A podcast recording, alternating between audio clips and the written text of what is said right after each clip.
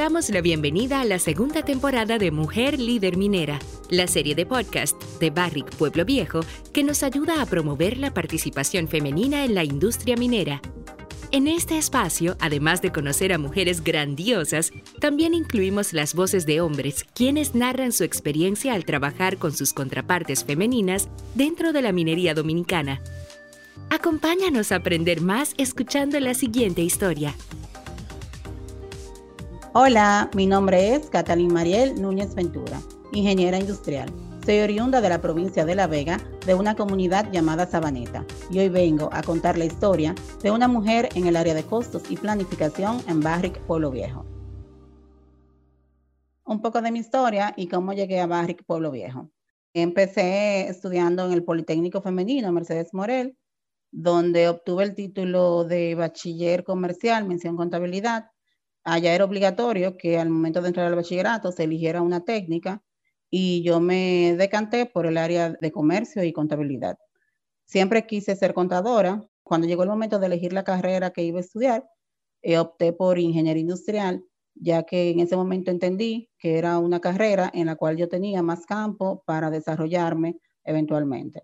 Al momento de entrar a la universidad, estudié en La Vega, en UCATESI, y cuando entré a la universidad, vi que era una carrera que estaba dominada mayormente por hombres. Sin embargo, eso no me intimidó y siempre he sido una mujer que siento que puedo lograr las metas que me proponga. Mis primeros trabajos fueron allá en La Vega, en la zona franca, y en los primeros años sí trabajé más de lleno en la ingeniería industrial en las áreas de desarrollo de producto y calidad. Luego me trasladé a Santo Domingo y es allí, en una empresa que entro al mundo de finanzas, específicamente como analista de costos para las plantas contratistas de una empresa multinacional. Ya ahí empecé a ver eh, la parte de costos y como ya desde el bachillerato tenía ciertos conocimientos contables, se me hizo fácil hacer el giro de ingeniería industrial propiamente al área de finanzas y análisis de costos. Me gusta mucho el área de costos porque entiendo que aportamos mucho a las empresas, ya que somos los que evaluamos el costo de los productos que hacemos o que se manufacturan, explicamos las varianzas que tenemos contra los planes, y ayudamos eh, mucho a los equipos de gerencia a tomar decisiones correctas en base a los costos actuales y variaciones y tendencias. Vengo de una familia de contadores, ya que mi hermana mayor y mi padre son contadores también, aunque yo, como les dije anteriormente, estudié ingeniería industrial, sí siempre me sentí ligada al mundo de la contabilidad y de las finanzas. Cuando trabajaba en Santo Domingo, luego que tenía ya tres años, se dio la oportunidad de que yo pudiera pasar a una planta que ellos tenían en la ciudad de Bonao y ahí vuelvo a La Vega, ejerciendo en la misma área de costos. Luego que tengo tres años en esa empresa, una ex compañera que conocí ahí, ya estaba aquí en Barrick y ella fue la que me habló de la vacante que había en el área de costos para el área de mina, operaciones y mantenimiento y es en el año 2014 cuando ingreso a Barrick como analista de costos para mina, operaciones y mantenimiento. Una persona con mi profesión, ¿qué hace aquí dentro de la mina? Nosotros, en sentido general, debemos de garantizar el uso apropiado de los recursos económicos de la empresa. Entonces, para poder cumplir con este objetivo, nuestra área se encarga de analizar costos actuales de las áreas de operaciones, tanto de mina como de procesos, y las variaciones que tenemos contra el presupuesto. Presentamos los resultados mensuales y trimestrales, velando por la integridad y confiabilidad de los reportes financieros que sirven de base para la toma de decisiones de la gerencia general aquí local y de la gerencia de los diferentes departamentos. Tenemos tiempos de entrega y debemos de asegurarnos de cumplir con esos tiempos de entrega que nos exige la corporación. Tenemos que hacer el proceso de cierre mensual, garantizando que todos los costos queden registrados en el momento en el que se reciben. Preparamos reportes finales del mes y comentarios de las variaciones contra el plan. Adicional a eso, trimestralmente y anualmente tenemos que preparar las proyecciones o planes de presupuesto de las diferentes áreas de la empresa.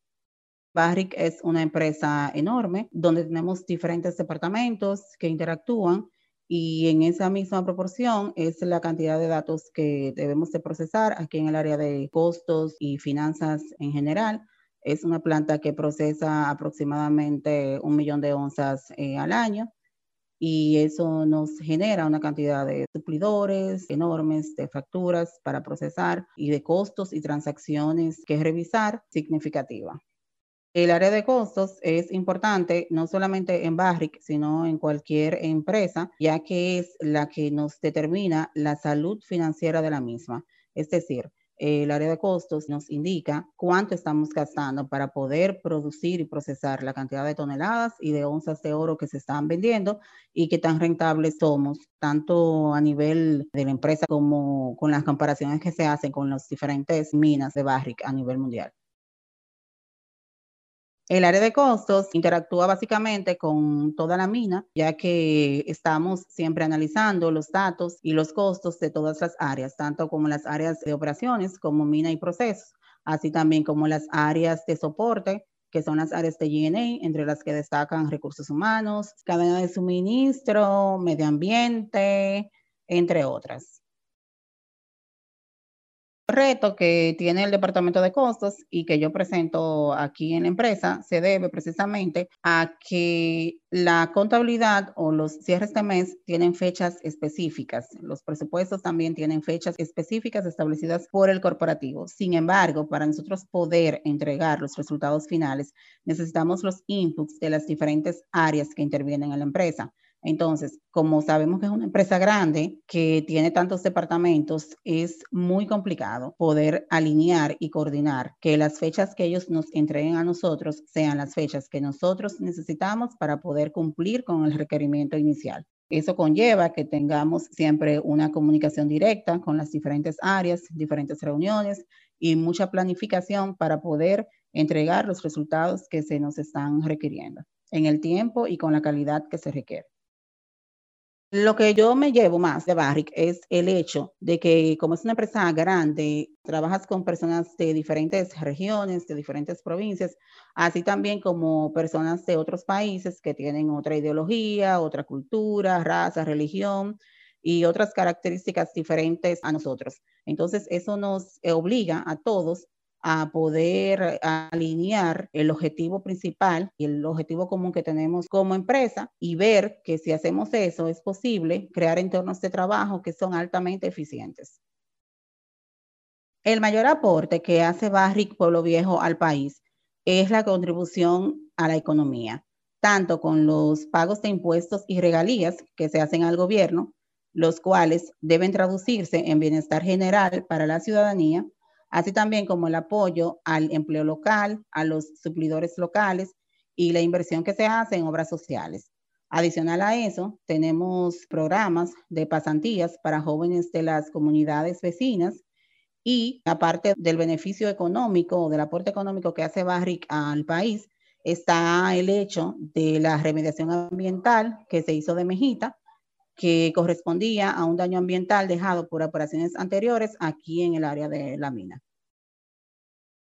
Para mí la minería responsable es una minería que es amigable con el medio ambiente a través del cumplimiento de estándares que preserven la biodiversidad y el desarrollo sostenible.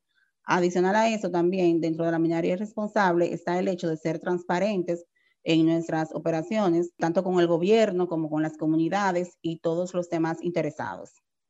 Nosotros como finanzas somos clave en el cumplimiento de estos objetivos y nuestro mayor compromiso es que los resultados financieros que presentamos muestren la realidad de nuestras operaciones.